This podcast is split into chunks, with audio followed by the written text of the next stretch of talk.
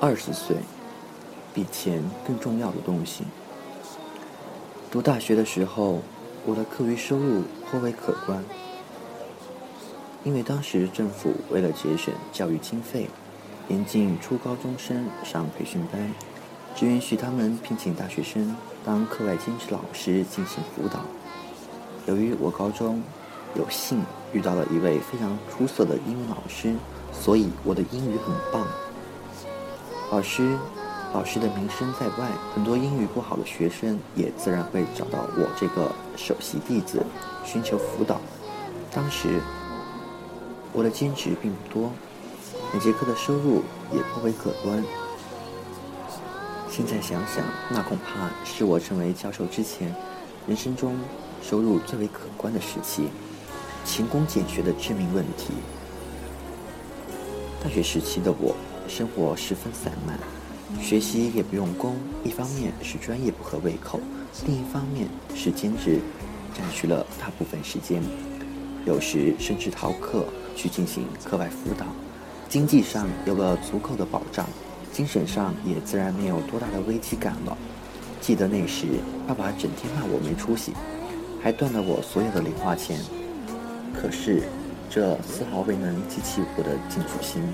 因为我可以接着做课外辅导，即使断了零用钱，照样活得很好。那时的我十分享受这种悠然自得的散漫生活。即使去美国留学的时候，我也没遇到过经济危机。我家里并不富裕，爸爸去世后更是拮据。留学需要很多的钱，我能过去的原因也是拜课外辅导员所赐。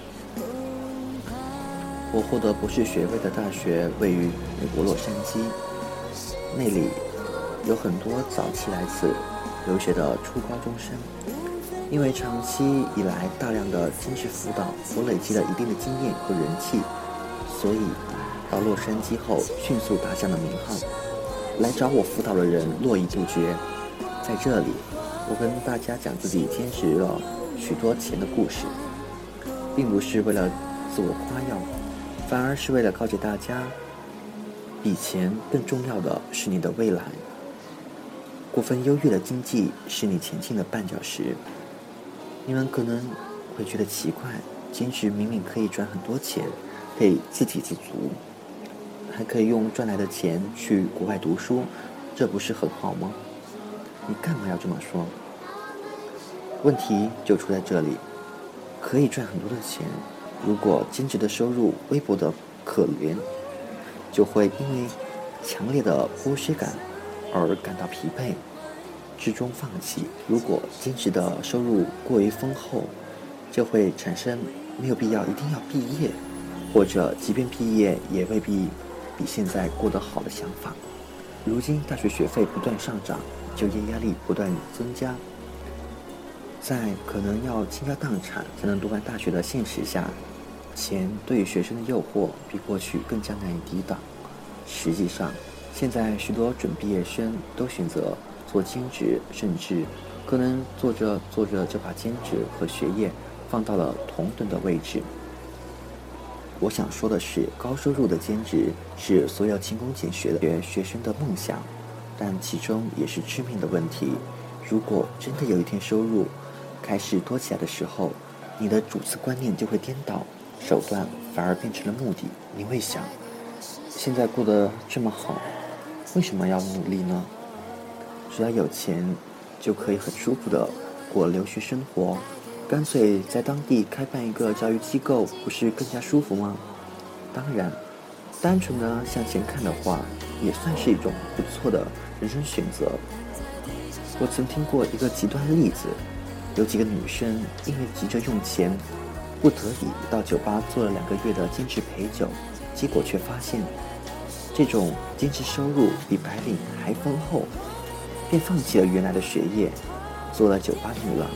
一步错则步步错，一旦迈出了那一步，就再也回不到原来人生的轨迹了。收入越高，越容易如此。收入越高，越容易如此。现在回想起来。